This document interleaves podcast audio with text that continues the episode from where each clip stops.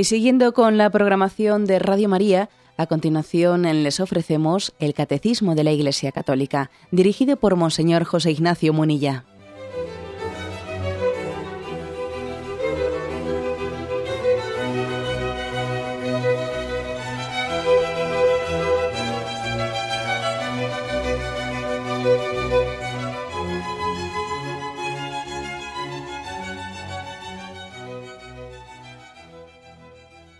Cordial saludo a todos los oyentes de Radio María. Un día más, con la gracia del Señor, proseguimos el comentario del Catecismo de nuestra Madre la Iglesia.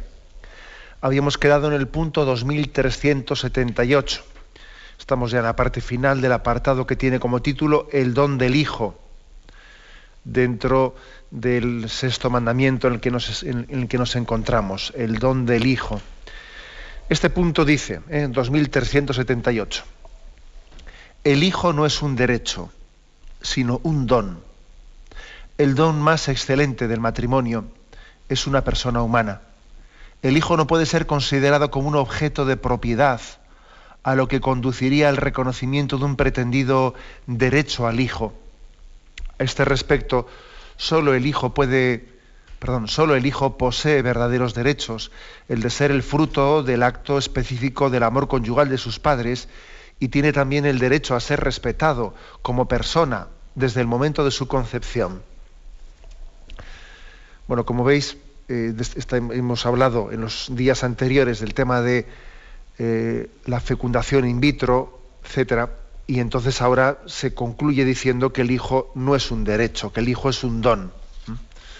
Es claro, una, una afirmación muy congruente con el discernimiento moral que ha hecho el catecismo sobre las formas morales e inmorales de, asistir a la, concepción. Decíamos que la Iglesia, la Iglesia católica, la moral cristiana, rechaza como inmorales eh, pues esas asistencias que suplen, que pretenden que la concepción del ser humano tenga lugar, pues no en el acto natural, en el acto sexual, sino mediante un gesto técnico, mediante una creación técnica que suple al acto de amor. Y decíamos que no, eh, que no es justificable por el hecho de que un matrimonio esté sufriendo, sufra la carencia del hijo, sufra eh, un sufrimiento lógico por su esterilidad, ese sufrimiento y ese deseo de tener un hijo no, no justifican el recurso a unas técnicas de producción que no son respetuosas con la dignidad del hombre en la forma de concebirlo. Bueno, y ahora para, para dar una razón última de explicación a esto, se dice que los hijos no son un derecho, que son un don. ¿Mm?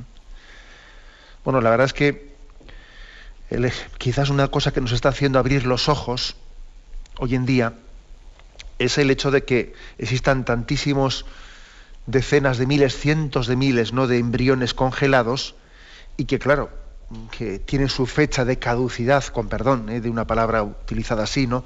referida a seres humanos, tienen su fecha de caducidad y, cuando llega esa fecha de caducidad nos enteramos de vez en cuando por la prensa pues que son descongelados y destruidos, ¿no? Miles de embriones humanos. Claro, eh, ¿qué ocurre? Que cuando en su momento la Iglesia eh, elevó su voz declarando inmorales los sistemas de fecundación artificiales, pues muchos se apresuraron entonces a acusarla de estar en contra de los avances científicos. Pero claro, de, aquello ha venido esto, es decir, de, haber aceptado como, eh, como, moral, como, moralmente aceptable pues la fecundación in vitro ha venido pues toda esta acumulación de decenas de miles, cientos de miles, millones de embriones congelados, ¿no? y que ahora son, y ahora tienen un callejón sin salida ¿eh? y tienen pues sencillamente un destino que es la muerte. La Iglesia entendía ¿eh? cuando habló claramente en contra de la fecundación in vitro, en contra de la fecundación artificial, entendía que no todo lo científicamente realizable es moralmente lícito. Que entendía que el avance de la ciencia debía centrarse en sanar las causas de la infertilidad, pero que no era de recibo que se fabricase artificialmente la vida, sustituyendo el acto de amor expresado sexualmente, ¿eh? como lugar querido por Dios para infundir el don de la vida. ¿no? Ahora han pasado muchos años y ahora vemos las consecuencias de aquello. ¿eh? Vemos las consecuencias. ¿no? Parecía que la actitud de la Iglesia en aquel momento como que no era provida, ¿no? Fíjate tú, la Iglesia eh, condenando la, pues la fecundación in vitro, pues parece que se, se, pone en contra de la vida. No, no, resulta que ahora, ahora se ve claramente las consecuencias de, ese posicionamiento. Ahora resulta que los que argumentaban el querer la vida estar abiertos a la vida para la fecundación in vitro, ahora resulta que se dan cuenta de que su pretendida defensa de la vida o búsqueda de la vida ahora trae la destrucción de la vida masiva, ¿no? En tantos embriones sobrantes y etcétera, ¿no? Bueno, pues eh, hay que decir esto, ¿no? Que, que, por lo tanto, aunque nos escandalicemos, ¿no?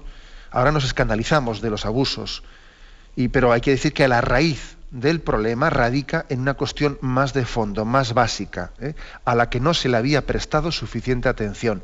Y la raíz es esta, vamos a ver, es que existe el derecho a tener un hijo. ¿Un hijo es un derecho o es un don? este es el tema sobre el cual no se ha debatido, sobre el cual no se ha meditado, sino que se ha tirado para adelante eh, y se ha buscado soluciones fáciles sin pensar en esto, pues que es de alguna manera la pregunta raíz, ¿no? Y hay que decir que estamos en, una sociedad ansiosa en la que nos hemos acostumbrado a buscar un remedio rápido para aplacar cualquier insatisfacción. ¿Eh? La consecuencia, perdón, la consecución ¿no? de, un hijo, pues ha llegado a convertirse en un instrumento para, para llegar a calmar un deseo de una autorrealización de una pareja o incluso de una mujer sola es que parece que si no, no me siento realizado, ¿no? Yo tengo, tengo ese objetivo, tengo esa meta, y si no tengo un hijo, pues me, siento frustrado, ¿no? Y frente a esto, en el plano estrictamente jurídico, hay que advertir que ninguna declaración de los derechos humanos, vamos, ni la misma Constitución española, reconoce el derecho a tener un hijo. ¿eh?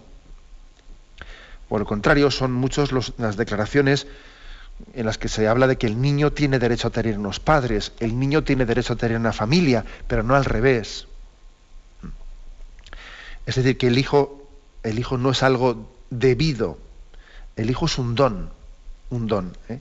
Y en consecuencia los padres no pueden tener, no se les puede reconocer una libertad creadora absoluta porque un hijo no es un derecho. Claro, si fuese un derecho, tendrían, eh, ellos pues podrían recurrir a cualquier método para conseguirlo, pero es que si un hijo no es un derecho. Yo, por lo tanto, no puedo recurrir a cualquier método. Y sin embargo llama la atención que a pesar de carecer de bases antropológicas, teológicas, incluso filosóficas y jurídicas, pues la mayoría de los estados occidentales pues han formulado, están formulando legislaciones pues tremendamente permisivas eh, con estas técnicas de reproducción artificial.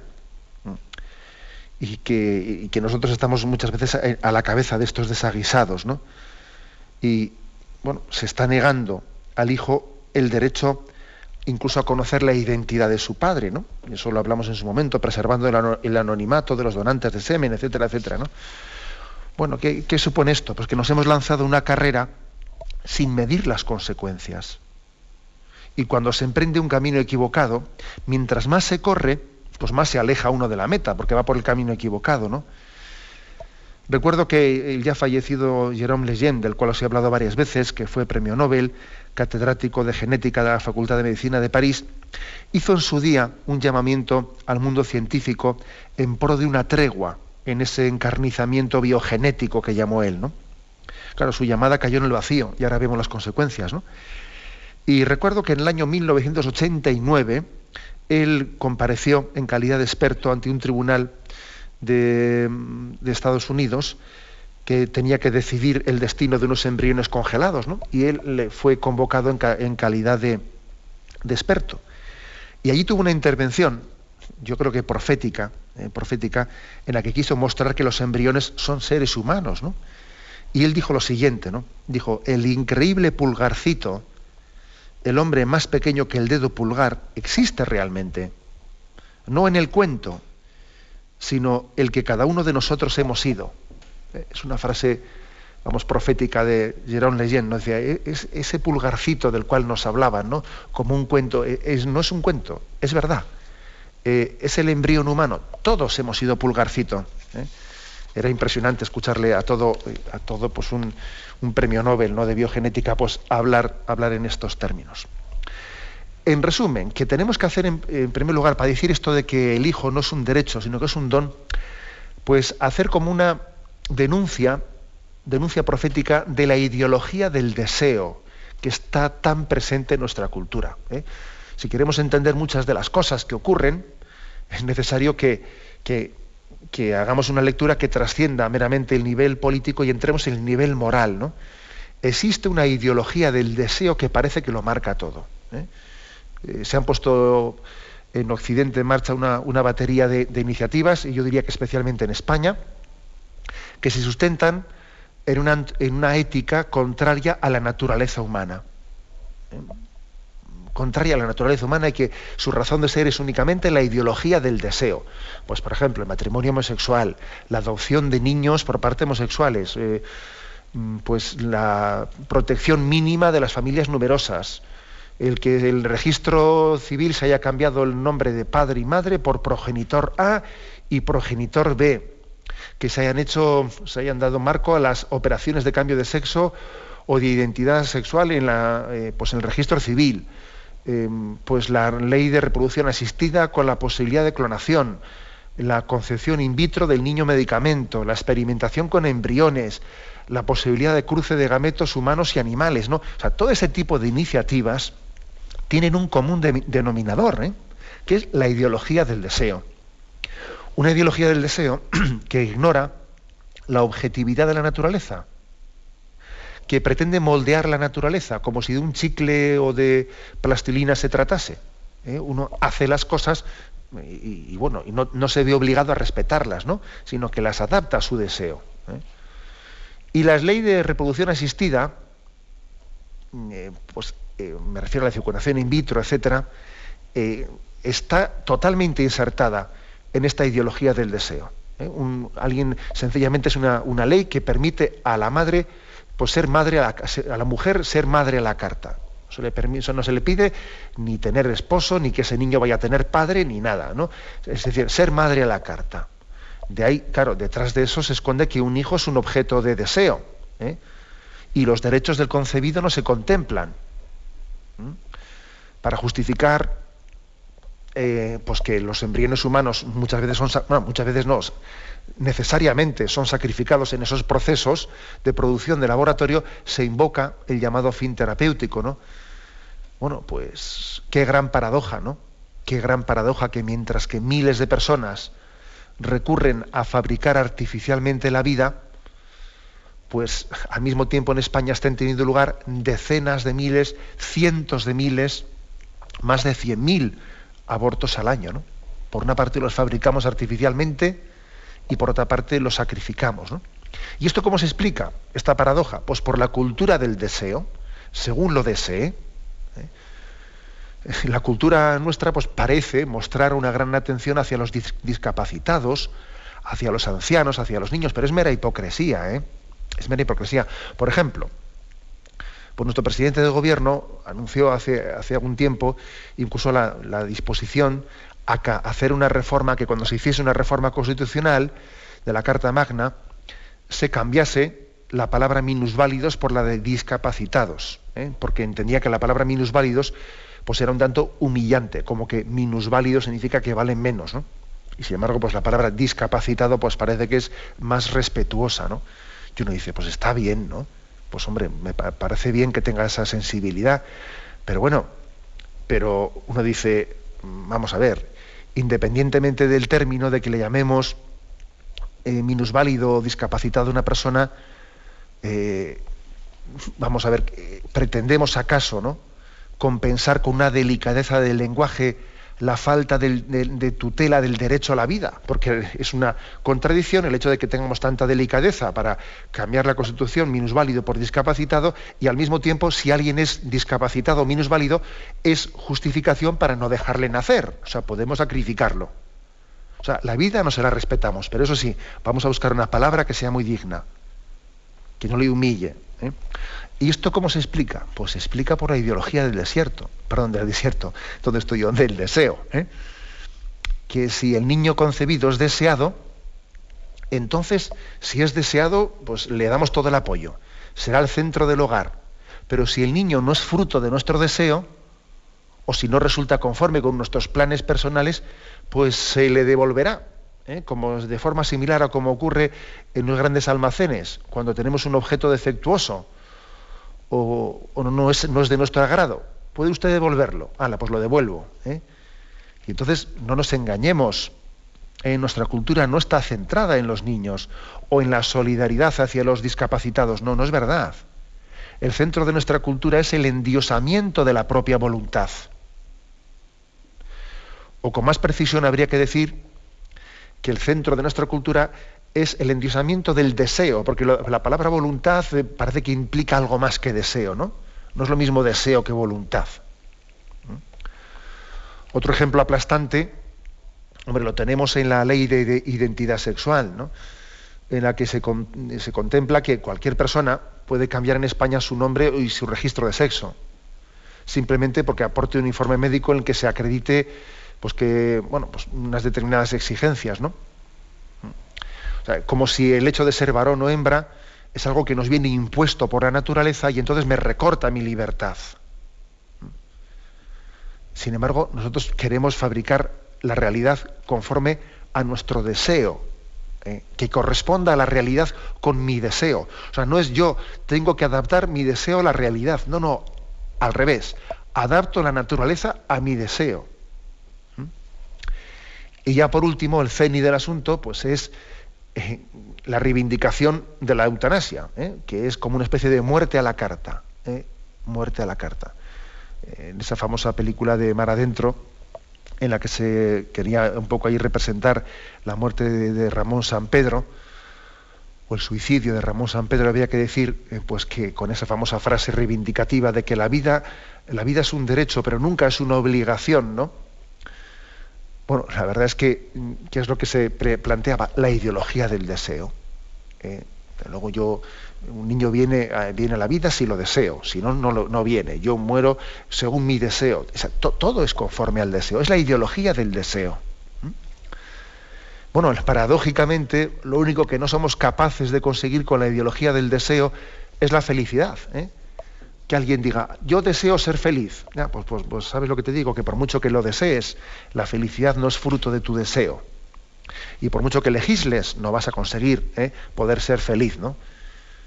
Quienes profesan la ideología del deseo pretenden ser felices fabricando una realidad a su medida.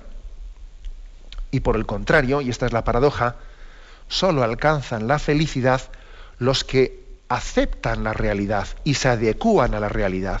La felicidad no consiste en hacerme una realidad a mi, medida, sino en, sino en casarme con la realidad. Sí, Señor, el, abrazar la realidad y amar la realidad. ¿eh? La verdad nos hace libres, ¿eh? no nuestro capricho, no nuestro deseo. ¿no? Por lo tanto, esta afirmación del catecismo de que un hijo no es un derecho, sino un don, pues esto, eh, esto en el fondo es una denuncia, es una denuncia a la ideología del deseo, ¿eh? que se manifiesta, como, como veis, pues no únicamente en el tema de la reproducción artificial del hombre, sino en una concepción mucho más global de la existencia. Tenemos un momento ¿eh? de reflexión y continuamos enseguida.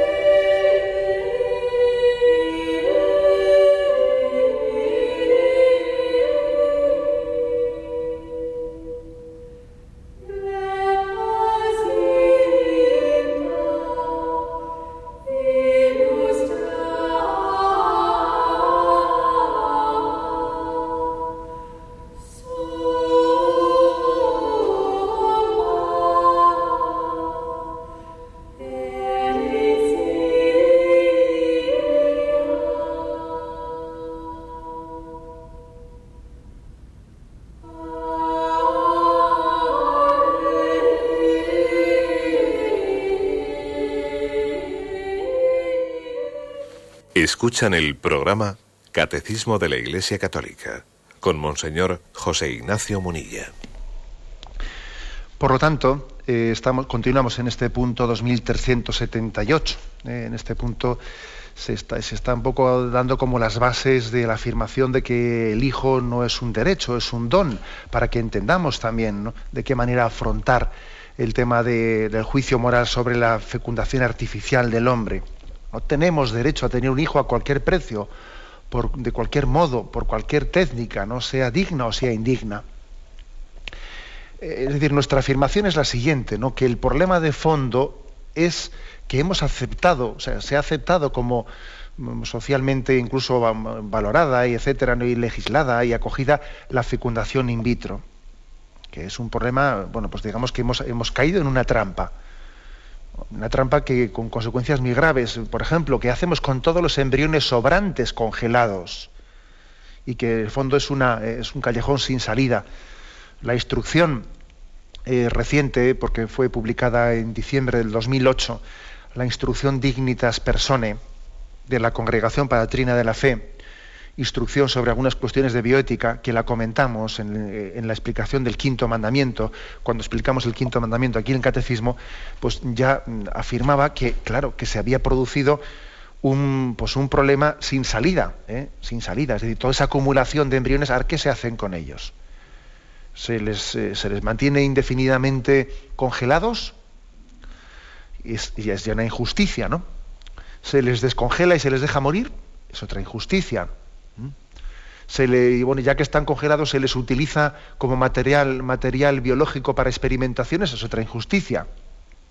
Se les intenta implantar en, madres que intenten acogerlos como, eh, como madres, como una adopción prenatal, eh, bueno, pues también crea gravísimos problemas morales, aunque, aunque, aunque, sea, aunque pueden hacer esto último de un acto de generosidad, pero crea muy graves problemas morales. ¿no?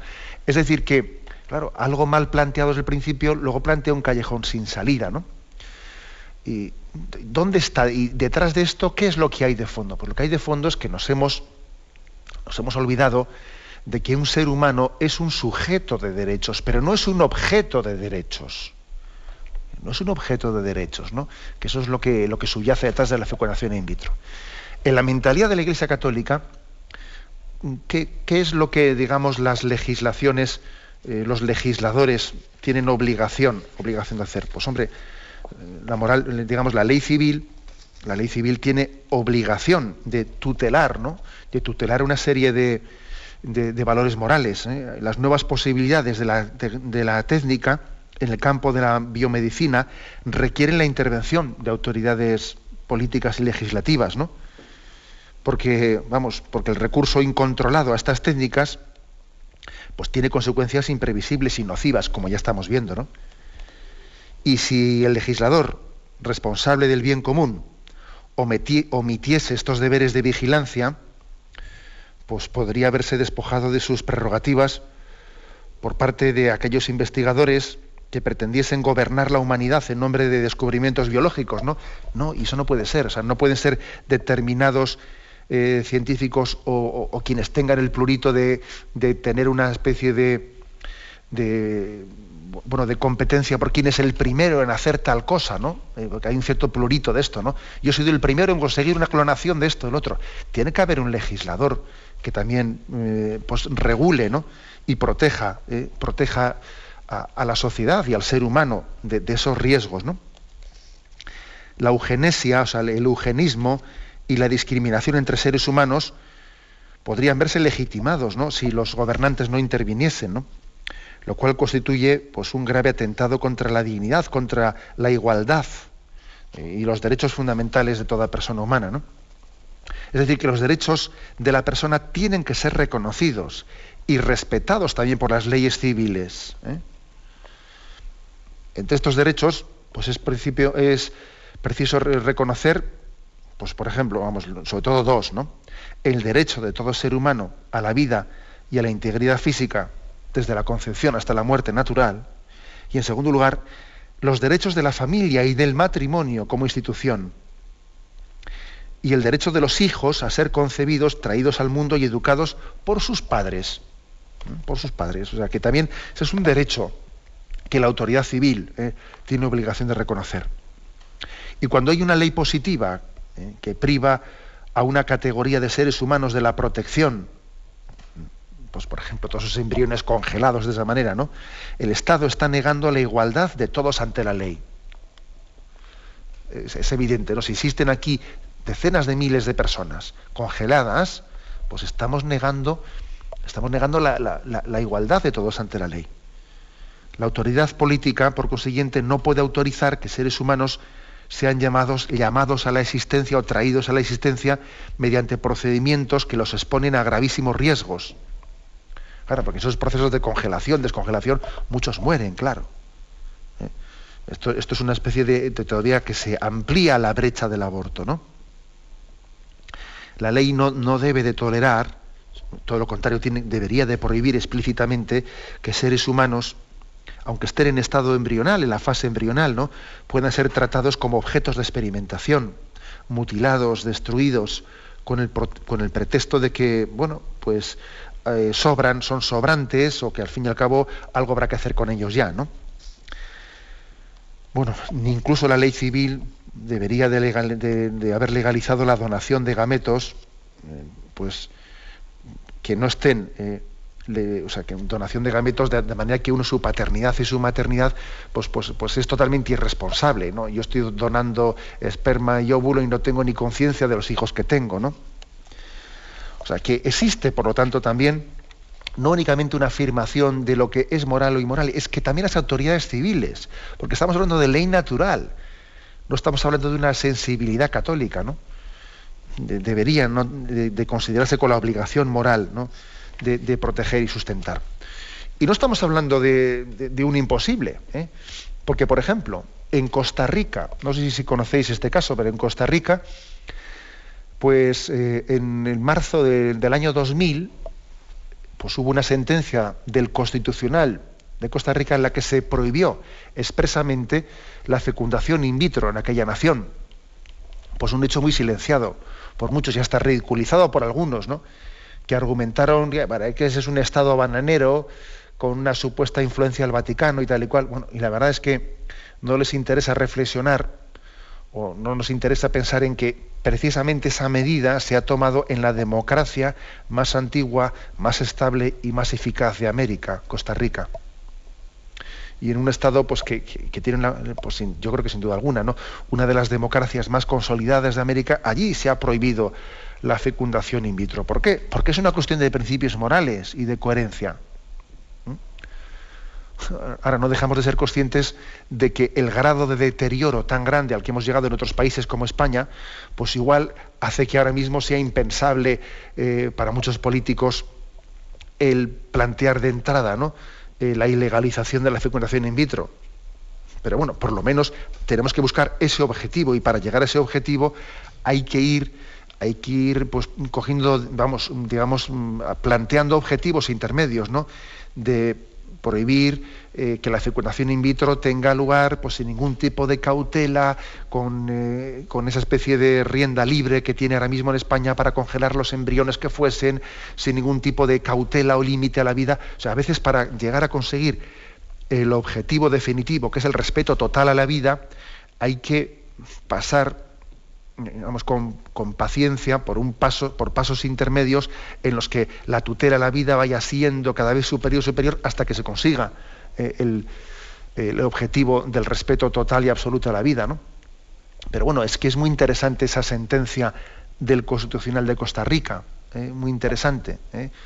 Más o menos, ¿qué es lo que viene a decir? Bueno, decir que hay dos, en, en, una legislación de en estos temas de la reproducción artificial, claro, se puede orientar de dos maneras. O bien subrayando la protección del embrión, o bien dando supuesta preferencia al, supuesto derecho de los padres a tener un hijo, ¿no? a, dar, forma, y, camino a su deseo, ¿no? que, del cual hablábamos antes. ¿no? Bueno, pues esa sentencia de Costa Rica pues, inaugura un modo ¿no? de afrontar ese tema. ¿eh? Eh, y es que dice explícitamente que la fecundación in vitro, desde el momento en que genera muertes de embriones, tiene que ser prohibida. Y el razonamiento en el que se apoya es que el derecho a la vida afecta a todos los seres humanos, no solo al que van a nacer, sino a los que se han quedado por el camino. Y por tanto dice, ¿eh? y además lo leo entrecomillado, en cuanto ha sido concebida una persona es una persona, y estamos ante un ser vivo, con derecho a ser protegido por el ordenamiento jurídico, dice el Constitucional de Costa Rica. ¿eh? Una exigencia del derecho a la vida del embrión deriva del deber de protección por parte del Estado es que no se ha expuesto a un riesgo desproporcionado de muerte. Y esta es la razón por la que este tribunal declara inconstitucional pues el, eh, pues el que había sido un decreto sobre fecundación in vitro que el constitucional lo ilegalizó. ¿eh? Y repito la argumentación, la leo literalmente. La aplicación de la técnica importa una elevada pérdida de embriones, que no puede justificarse en el hecho de que el objetivo de esta es lograr un ser humano, dotar de un hijo a una pareja que de otra forma no podría tenerlo. Lo esencial es que los embriones, cuya vida se procura y luego se frustra, son seres humanos y el ordenamiento constitucional no admite ninguna distinción entre ellos, entre que el, el que finalmente nace y los que se quedan pues, por el camino como instrumentos para que el otro nazca. O sea, fijaros qué argumentación tan clarividente, ¿eh? clarividente. Bueno, también esto tenemos que pedirlo, ¿no? Tenemos que pedir también este, esta clarividencia a, nuestro orden. tenemos que aspirar a tener un orden social y político con esta capacidad. ¿eh? Parece, que hoy en día hablar de una sentencia así, nuestro contexto, es casi soñar, ¿no? Es casi soñar, pero tenemos que aspirar ¿eh? a que también nuestra, nuestros ideales humanistas de, humanismo cristiano puedan tener y puedan ver también eh, pues un, orden político respetuoso, ¿no? y que tutele, ¿eh? tutele el valor de la vida. Aspiramos a ello. Y de ahí la importancia de que los católicos se hagan presentes en la vida pública. Tenemos un momento de reflexión y continuamos enseguida.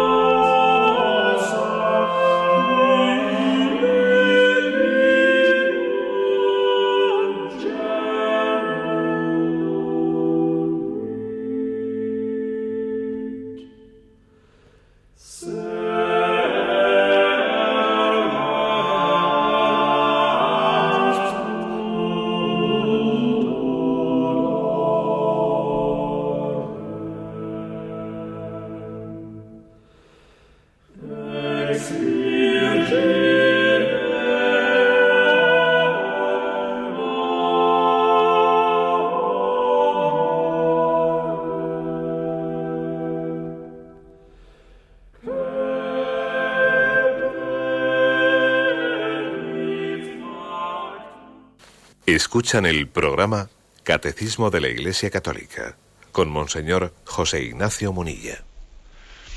Continuamos en la explicación del punto 2378. El hijo no es un derecho, el hijo es un don. ¿eh? Estamos intentando pues, eh, iluminar esto. Tenemos, tenemos un, yo creo que los cristianos, nosotros tenemos una luz especial de la revelación, no para entenderlo. Esto es de derecho natural, pero tenemos una luz especial de la revelación y, sin duda alguna el misterio que celebramos el 25 de marzo para nosotros es importantísimo. ¿no? El hecho de que los católicos celebremos nueve meses antes del nacimiento de Jesús, o sea, el 25 de marzo, cuando faltan nueve meses para el 25 de diciembre, que celebremos la encarnación, la, concepción de Jesús, ¿no? las entrañas de María, eso, eso nos ilumina mucho este misterio. O sea, el Hijo de Dios se hizo embrión se hizo embrión. ¿eh?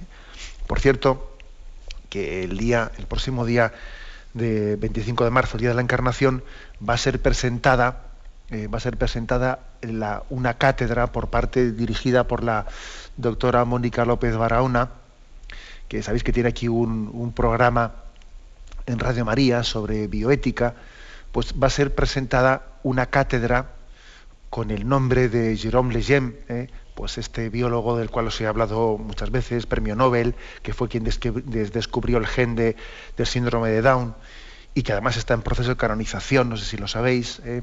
Bueno, pues va a ser presentada una cátedra con su nombre, la Cátedra de Bioética Jérôme Lejeune, ¿eh? dirigida por la doctora Mónica López Barahona. Pues es que me parece que este misterio para nosotros es definitivo la, en la iluminación de que, el hombre es un, ser humano es un don y no es un derecho. ¿eh? En medio de la profunda crisis ¿no? bioética en la que estamos inmersos, cuando parece que la cultura de la muerte se abre paso de forma arrogante, pues mira, pues, pues nosotros elegimos el día 25 de marzo como el día de la vida, ¿no? Y la Iglesia Católica elige este día como el día de la vida.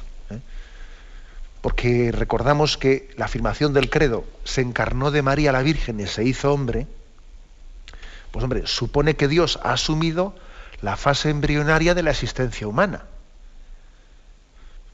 Y el Hijo de Dios por amor a nosotros, se hizo embrión humano. ¿eh? Y acordaros de cómo en el Te Deum decimos eso, ¿no? Tú para liberar al hombre aceptaste la condición humana. El verbo, la segunda persona de la Santísima Trinidad, el que creó el mundo, asumió esa misma condición de embrión que ahora tienen esos embriones congelados, ¿no? Indignamente congelados. Él se hizo embrión. ¿eh? Bueno, y es cierto que el Mesías, fue esperado por un resto de Israel. O sea, que le esperaban. Pero eran una minoría los que le esperaban. ¿eh? El primer drama que conlleva el misterio de la encarnación del Verbo es el hecho de que Dios no fuese esperado, no fuese deseado por el pueblo, de del que cabría pensar que tenía que haber estado expectante a su llegada. ¿no? Y esta es una primera similitud dramática ante la encarnación y el destino de tantísimos seres humanos que ingresan en la vida humana por la puerta falsa, bajo la terrible etiqueta de no deseados. ¿Mm?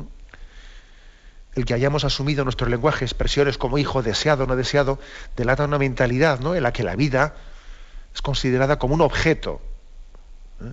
en vez de como un don. Es decir, que la mayor muestra de la debilidad del embrión humano y correlativamente la manifestación suprema del amor de Dios que se abaja, aceptando libremente ser el embrión humano, es el estar supeditado a nuestra acogida. Un embrión es totalmente indefenso y necesita ser acogido, ¿no? Y le puedes acoger o no acoger, así hizo Dios. Él asumió la condición humana la más débil, la que necesitaba una acogida total, ¿no? Acordaros del prólogo del Evangelio de San Juan, que dice, vino al mundo y los suyos no le recibieron. No cabría decir otro tanto, ¿no? De la falta de apertura o del rechazo al don de la vida humana concebida eh, que tenemos entre, nosotros, ¿no? Instalado en nuestra cultura. Es que no me viene bien ahora este hijo, o no entra en mis planes, o ahora queremos disfrutar de la vida, quizás más adelante, ¿no? Aquel embrión o feto más tarde concebido en el seno de María, sufrió también el intento de destrucción ¿eh? por parte de Herodes. Hoy son tan sofisticados, ¿no? Pues los medios ¿no? de acabar con la vida humana, que si embriones fabricados al, margen del acto de amor, embriones sobrantes, desechados, congelados. La última modalidad incluso consiste en sacrificar embriones para generar células madre, un auténtico salto copernicano, ¿no? en la que pasamos de ser sujeto paciente a, ser medicamento al servicio de otros. Pero para nosotros lo que nos ilumina tremendamente el misterio de la encarnación es que el Hijo de Dios se hizo embrión.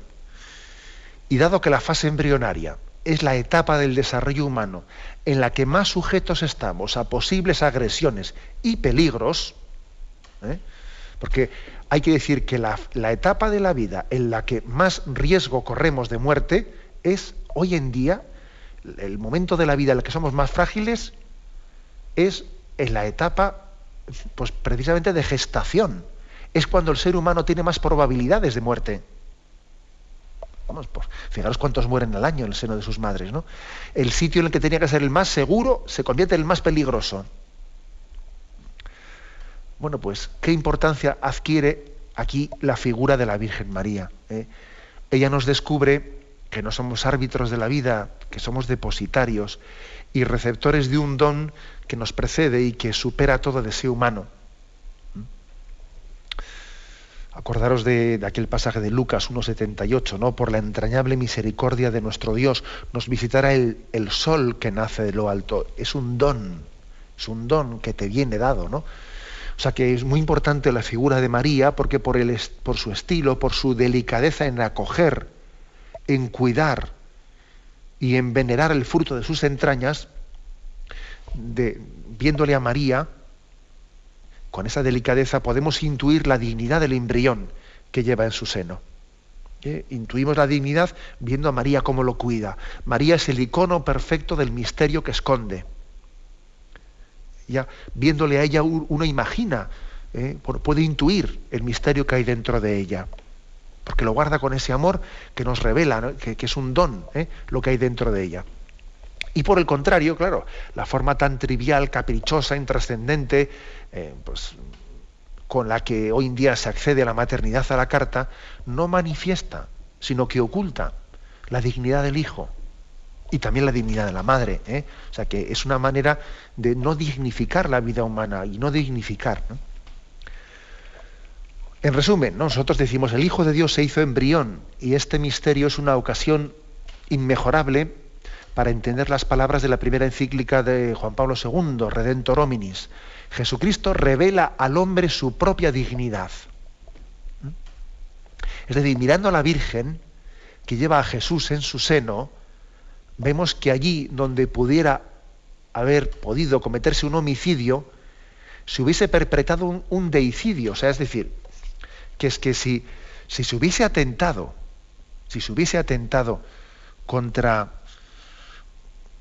contra ese embrión que estaba en el seno de María, no solamente se hubiese cometido un homicidio, es que se hubiese cometido un deicidio, el mismo que se cometió 30 años más tarde en el Calvario. O sea, la segunda persona del verbo estaba ahí. ¿eh? Estaba ahí. Qué mayor prueba de que la vida es un don sagrado, que debe ser respetado y acogido, ¿no? ¿Cómo no va a ser hombre si, era, persona divina? ¿Cómo no le vamos a reconocer su, humanidad, ¿no? Su ser hombre, si al mismo tiempo era persona divina. Por eso también fijaros una cosa, ¿no? La Iglesia el día 25 de marzo le ha querido dar toda la importancia, es decir, el día de la vida. ¿eh? El día de la vida, pues así, así también la conferencia episcopal lo ha querido, lo ha querido reconocer y para que en muchos lugares se, celebran actos de oración por la vida, ¿no? Y, ahora en este contexto nuestro más que nunca, ¿no? Oración por la vida. Es curioso que hoy en día pues tengamos que recurrir a una campaña en la que, en la que pongamos un, un lince, un animalito, y digamos, oiga, si a este lince, si a este animalito le reconocemos el derecho a la vida, no, no se lo vamos a reconocer. es, que, es que va a tener más derecho, más protección legal un lince, un cachorro de lince o un huevo de águila, va a tener más protección legal que, que un ser humano, ¿no? En su fase embrionaria, en su fase de feto, etcétera, va a tener más, más, más protección. Todavía escuchaba yo en un debate radiofónico iba, en coche y puse un rato la, radio, todavía escuchaba a uno que decía, sí, pero es que, claro, esa campaña que ha hecho la Iglesia, porque claro, linces hay pocos y están en fase de exterminio, pero seres humanos hay muchos. Y yo decía, y después de decir esa frase, no, no, no, no dimitirá, o sea, no, no, no, se borrará de, esa radio como, como, como con tertulio, pero es posible que alguien diga eso y se quede tan ancho. Bueno, pues hoy en día tenemos que levantar nuestra voz, ¿no? En favor de los que no tienen voz y al mismo tiempo otra cosa, que es otra, eh, otra cosa que hemos perdido en gran parte, bendecir a las madres gestantes, que también el bendicional católico eh, tiene esta, eh, pues ese recurso ese de bendecir a las madres gestantes, para con ello enfatizar que pedimos a Dios la protección de la vida y al mismo tiempo reconocemos que esa vida es un don de Dios. La tradición católica dirige su oración al autor de la vida, pues pidiendo eh, por esa vida concebida, ¿no? Y se, bendice a las madres gestantes. Es una tradición muy hermosa que también debemos de, conservar, ¿no? Acercar a las madres gestantes para que reciban la bendición de Dios, eh, que es un, reconocimiento del don y al mismo tiempo una petición de, protección. Forma parte de la cultura de la vida, ¿eh? que no lo dudemos, no es más fuerte que la cultura de la muerte. Bien, nos quedamos pues en este punto, 2378, y ahora damos paso a la intervención de los oyentes. Podéis llamar para formular vuestras preguntas al teléfono 917 107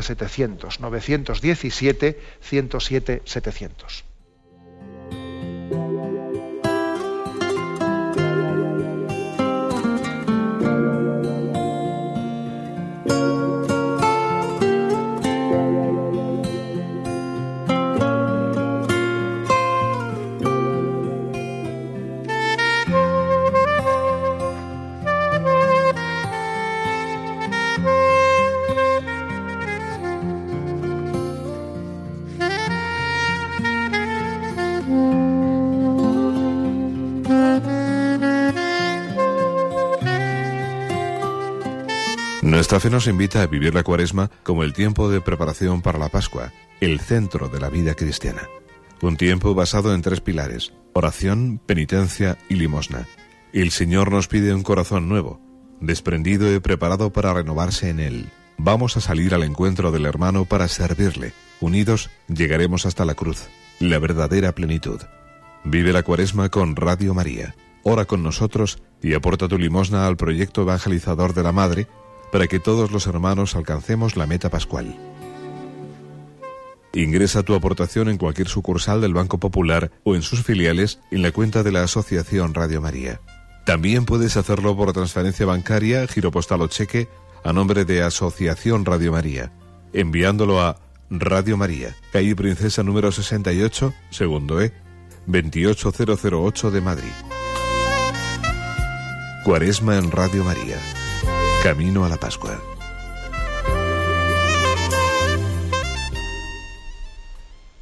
Sí, buenos días. ¿Con quién hablamos? Buenos días, señor. Buenos días. Mire, quería decir una experiencia que tuve con mi hija. La operaron mal y, una trompa y luego le ofrecieron hacer un in vitro en Bruselas. Yo me confesé con un sacerdote y le consulté y le dije que no, que eso no se podía hacer, que lo consultara antes con el otro. Y así lo hice y le evitamos porque mi hija tenía una enfermedad muy que no tenía tratamiento y querían experimentar con su vientre y así ha sido. No le dejé y nada, y ahora pues sigo un tratamiento normal. Gracias ¿eh? por escucharme. Gracias y también, bueno, pues la verdad es que usted haya tenido pues una, una confianza con su hija grande, ¿no? También el hecho, claro, eh, el hecho de que esa hija reconozca en usted una autoridad moral, ¿no? Y también esas consultas eh, morales que usted ha hecho, pues supone una sensibilidad, ¿no? Supone también un gran, eh, un gran mérito por parte de usted, por parte de su hija, el tener una sensibilidad grande y el someter nuestro deseo, nuestro deseo, someterlo a una objetividad, es decir, contrastar nuestro deseo de tener un hijo con, eh, con, bueno, pues con el discernimiento de si los medios son dignos o no son dignos, ¿no? que esto es lo que hoy en día falta. Lo que falta es que, claro, en esta ideología del deseo, si alguien quiere y puede, ¿por qué no va a hacerlo? ¿no? O sea, sin, sin que exista un filtro y un discernimiento moral. ¿eh? Yo le felicito por, pues, por ese recurso. ¿eh? Adelante, vamos a pasar a un siguiente oyente. Buenos días. Buenos días. Buenos días, sí, le escuchamos. Eh, mire, felicitarle ante todo don Monseñor, Monseñor y decirle que yo hace 23 años eh, tuve un novio que no me quiso y, y bueno, me dejó embarazada dos veces y tuve que abortar porque mi padre no quiso que yo tuviera eh, tuviera hijos eh, soltera y entonces eh, lo pasé muy mal y a, a, consecuencia de esos dos abortos eh, yo mi vida mi vida eh, de juventud lo único que quería era casarse para tener hijos y así saber si yo era perdonada por Dios eh, me casé tan ciegamente que me casé con un, hombre homosexual eh, que se portó bien conmigo en un principio, pero que yo no, no, lo sabía. Tuve dos, tengo dos hijos con ese hombre, estoy divorciada y yo quisiera saber, don Monseñor, si yo me debo a ese hombre de por vida o, o si es mi verdadero marido o no lo es. Yo tengo dos hijos con él y me está haciendo la vida imposible porque él a mí no me quiere. Y nada más, muchas gracias. Bien, pues la verdad es que es impresionante escuchar su testimonio, el testimonio de cruz que usted ha llevado en su vida. ¿eh? Igual comienzo un poco por la última pregunta que hace usted. Vaya usted a un tribunal de la Iglesia y exponga ese caso.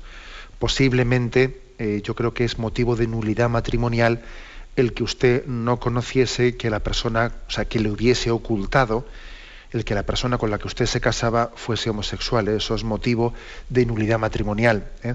Vaya usted a un tribunal de la Iglesia y antes de comenzar, pues firme pues un pues ese proceso haga la consulta. Yo siempre aconsejo que en un tribunal de la Iglesia primero se consulte ustedes cómo lo ven, me aconsejan comenzar este, este proceso, les parece que esta situación que yo he vivido es motivo de nulidad, usted, no busca a toda costa la nulidad, busca conocer la voluntad de Dios.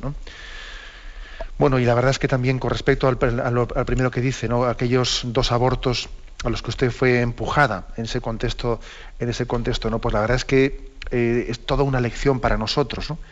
El hecho de que existan padres que por no tener la humillación de que mi hija ha tenido un hijo, se ha quedado embarazada como soltera, que por no pasar por esa humillación le empuje al aborto, es terrible, es terrible, porque en el fondo es primar mi imagen, la imagen social, por encima del valor de la vida, pero qué, pero qué, eh, porque van a decir los vecinos, no van a decir que mi hija está embarazada y está soltera y por no pasar esa humillación le empujo a mi vida, perdón, a mi, a mi vida, le empujo a mi hija a abortar, ¿no? Es toda una lección eh, moral para nosotros, porque es increíble ver cómo a veces en nuestros valores morales nos agarramos a un cierto puritanismo para destruir la vida. ¿Eh? con un plurito de puritanismo, de no, ser de no tener una humillación de que mi hija se ha quedado embarazada. ¿no? Es una lección para todos nosotros. ¿no? Amemos la verdad. ¿eh? La verdad nos hará libres, ¿no? no la imagen, no las apariencias. ¿no? Bueno, pues la verdad es que yo, y también creo que otro testimonio de la oyente es pues ver también cómo las heridas de su, aborto le han, le han acompañado toda, de esos abortos le han acompañado toda la vida, ¿no?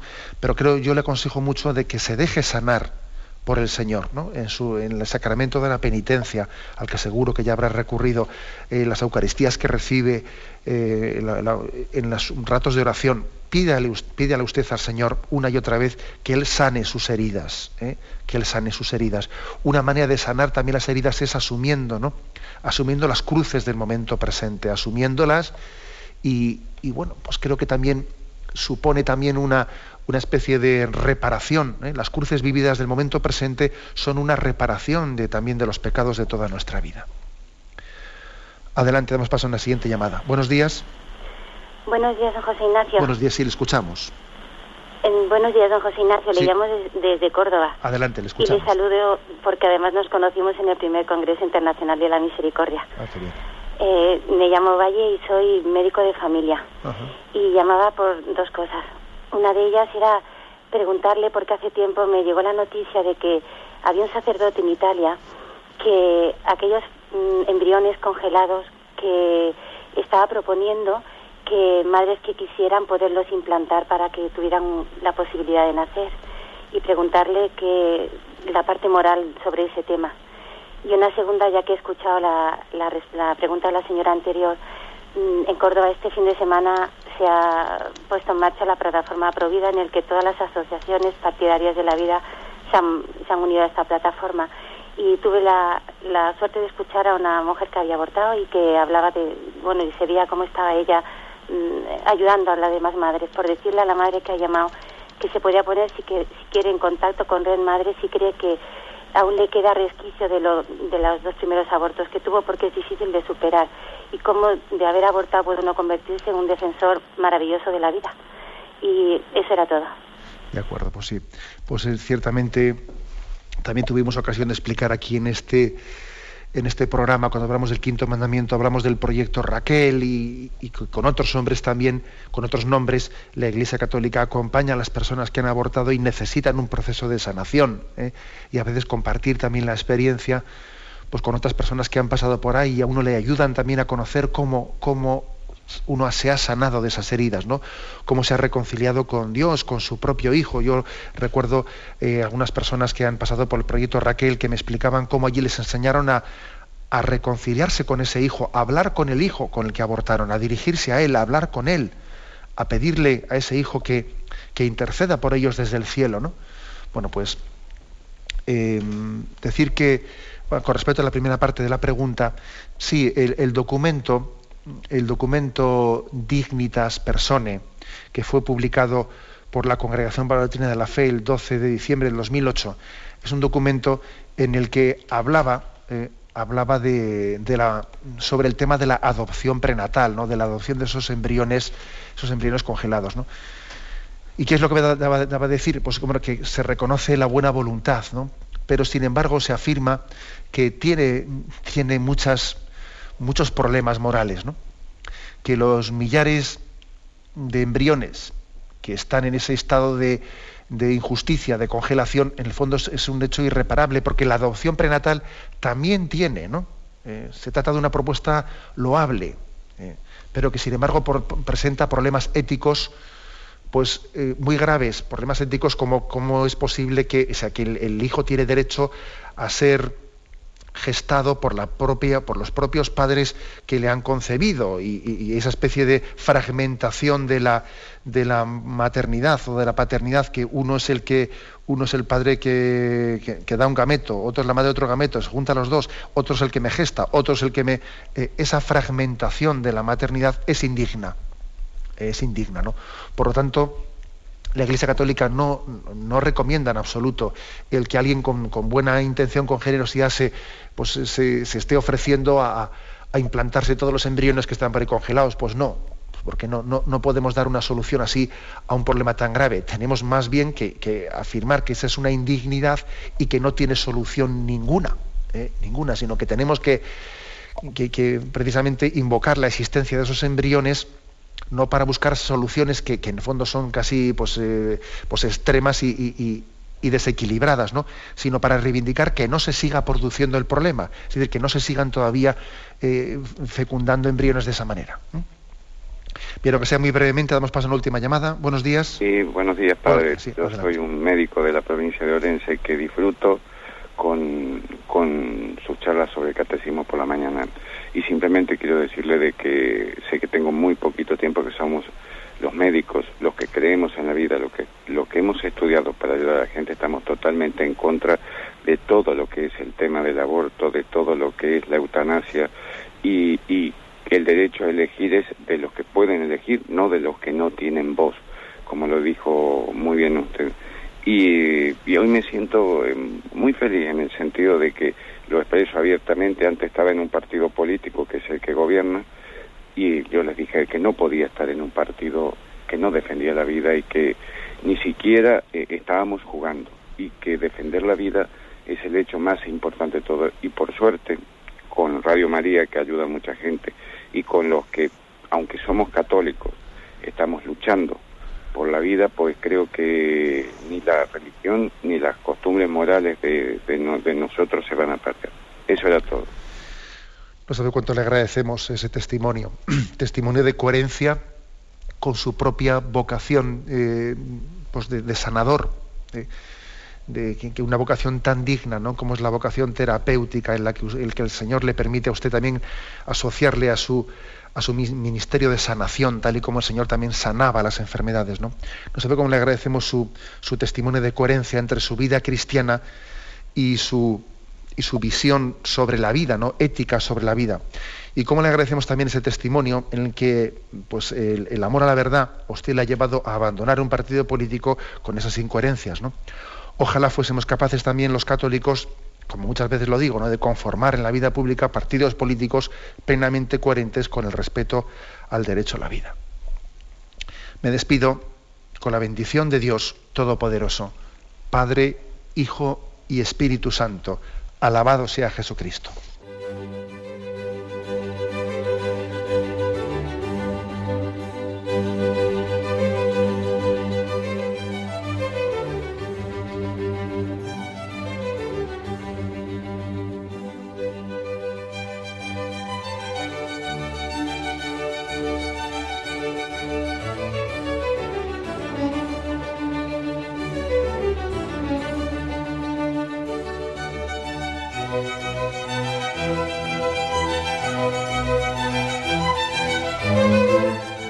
Han podido escuchar en Radio María el Catecismo de la Iglesia Católica, dirigido por Monseñor José Ignacio Munilla.